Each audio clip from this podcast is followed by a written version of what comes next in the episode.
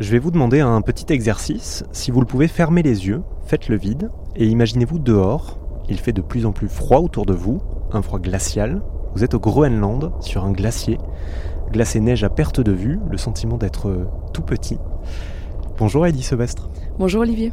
Vous êtes scientifique, chercheuse, glaciologue, vous consacrez votre vie au glacier et vous sortez aux éditions HarperCollins l'ouvrage Sentinelle du climat.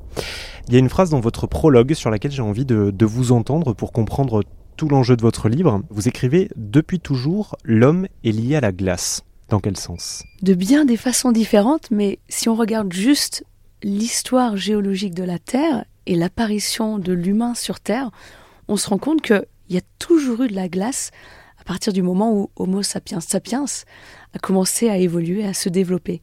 Donc notre histoire, elle est intimement liée à la présence de ces masses de glace sur Terre. Est-ce que c'est pour ça que vous avez appelé votre livre Sentinelle du climat Est-ce que les glaciers, c'est une, une, forme de sentinelle du climat, de notre vie, de notre espèce globalement? Complètement. Les glaciers, euh, ce sont les meilleurs euh, baromètres du climat c'est vraiment ceux qui rendent l'invisible visible. Par exemple, les concentrations de CO2, on ne les voit pas augmenter dans l'atmosphère, mais ce qu'on voit en revanche, bah, c'est des glaciers qui se rétrécissent, qui se raccourcissent, des glaciers qui sont peut-être pas super bavards, mais qui ont énormément de choses à nous dire. Ces glaciers, ils renferment aussi les archives de notre climat, euh, notre âme en quelque sorte. L'évolution de ces glaciers va influencer notre présent, mais aussi notre futur. Et c'est pour ça que ces glaciers sont de véritables sentinelles, des sentinelles qu'il faut préserver le plus longtemps possible. Si je résume, c'est un peu comme, euh, comme des grandes bibliothèques, c'est-à-dire que euh, ça renferme toute notre histoire et aussi ça bouge selon euh, les changements climatiques, quels qu'ils soient. La recette pour un glacier, elle est toute simple en fait. C'est déjà d'être dans un endroit où il fait froid toute l'année et il faut avoir aussi pas mal de chutes de neige. C'est aussi simple que ça. Donc quand un des deux ingrédients change, ou les deux, les températures, la neige, les glaciers vont se mettre à, réagir et à s'adapter au climat dans lequel ils sont. Et c'est un Français, Claude Lorius, qui a été le premier à comprendre que c'est en allant chercher ces glaces très lointaines, parfois aux confins de notre civilisation, en Antarctique, au sud, si on analyse cette glace et les petites bulles d'air que l'on trouve dans ces carottes de glace, on peut reconstruire le climat sur des périodes très longues. Là, j'avais des potes en Antarctique euh, ces dernières semaines qui cherchaient de la glace qui avait 1,5 million d'années. Ça veut dire que grâce à cette bibliothèque naturelle, grâce à cette glace, on va pouvoir reconstruire toute l'histoire de notre planète et de notre civilisation sur une durée aussi longue. Alors on va repartir un petit peu dans, dans l'histoire. Euh, vous êtes né dans les Alpes en 1988, donc vous avez un peu finalement grandi dans la neige et la glace, j'ai envie de dire. J'ai essayé euh, de suivre un petit peu l'histoire d'Heidi, euh, cette petite Suissesse qui a grandi dans les montagnes avec son grand-père. Mon histoire est un petit peu similaire dans le sens où je suis née à Annecy, j'ai grandi dans un petit village pas très loin. Et quand je repense à toute mon enfance, mon adolescence, c'était assez merveilleux. Ouais. C'était fait de, de prairies, de forêts, de montagnes, de glaciers par la suite. Et de grandir au contact de cette nature, ça m'a vraiment fait apprécier à quel point cette nature, elle est merveilleuse, à quel point elle est parfaite, elle fonctionne très bien, mais aussi à quel point cette nature, elle est puissante. Et quand on la titille un petit peu trop, elle nous rappelle très très vite à l'ordre. Et c'est ça que j'aime au contact de ces paysages aussi forts, c'est qu'on se sent mais vraiment toute petite. On n'est rien face aux régions polaires, on n'est rien face à la puissance d'un glacier. C'est assez addictif hein, comme sentiment de sentir la puissance de la nature et ça nous donne vraiment un respect éternel par rapport à elle. C'est à vos 17 ans, je crois, que vous avez décidé de, venir, de devenir glaciologue. Euh, Qu'est-ce que c'est être glaciologue? C'est quoi votre boulot concrètement? Ouais, c'est un métier. Je pense que j'essaie encore de l'expliquer à mes parents aujourd'hui euh, parce que c'est pas un métier commun. En fait, être glaciologue, c'est un peu être comme le docteur des glaciers. Les glaciers, ce sont nos patients, et nous, euh, ben avec, euh, alors on n'a pas de stéthoscope, mais on a d'autres outils.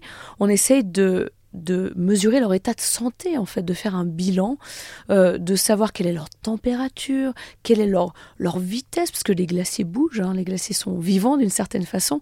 Et surtout aujourd'hui, être glaciologue, c'est être au chevet euh, de patients qui sont assez malades, qui subissent de plein fouet le changement climatique. Et en étudiant les glaciers, ben, on essaie de comprendre qu'est-ce qui va arriver à nos réserves en eau douce. Hein. ces glaciers, ce sont nos châteaux d'eau naturels.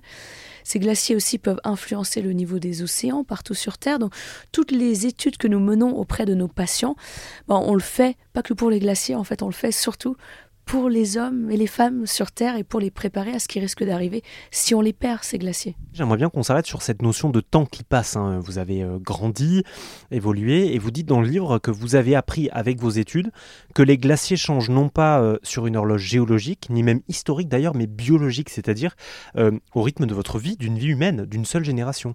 C'est terrifiant, ce qu'on voit sur place. On s'attend à ce que les glaciers réagissent au changement climatique, bien sûr, hein. ce sont ces baromètres du climat mais on s'attendait pas à ce que ça se passe aussi vite. Et moi, le glacier, je m'y attache énormément. Les glaciers que j'étudie, c'est presque comme des membres de ma famille. Je vais les voir chaque année, je prends leurs nouvelles, je vais les mesurer, les étudier. On est en train de voir que des choses qu'on imaginait voir dans 70, 80 ans, en fait, sont déjà là. Hein. Euh, ce que nos modèles prévoyaient pour l'avenir se passe déjà au temps présent. et aujourd'hui, ce qu'on voulait vraiment faire au travers de ce livre, c'est justement de rapprocher les glaciers si lointains ben, de ce qui se passe en France, de montrer que même ici, la vie de tous les jours, elle est directement connectée à ces glaces et qu'il va falloir des, actions, des solutions de chacune et chacun pour préserver des glaciers, que ce soit les glaciers des Alpes ou des glaciers très lointains, parce que on en dépend directement. Ça qui doit être aussi euh, particulier pour vous, c'est que votre objet même d'étude est menacé d'une certaine façon. Ouais, c'est pas facile tous les jours, ouais, parce qu'on s'y attache tellement à ces glaciers. Et la glaciologie, c'est un métier de passion avant tout. Et nous, on les étudie, on voit qu'ils sont très malades et on essaie de crier haut et fort au monde entier, au gouvernement du monde entier, ce qui est en train de se passer. Et parfois, on a l'impression qu'on ne nous entend pas, qu'on ne nous écoute pas assez, qu'on réagit pas assez vite. Et donc, c'est douloureux aussi hein, d'être glaciologue.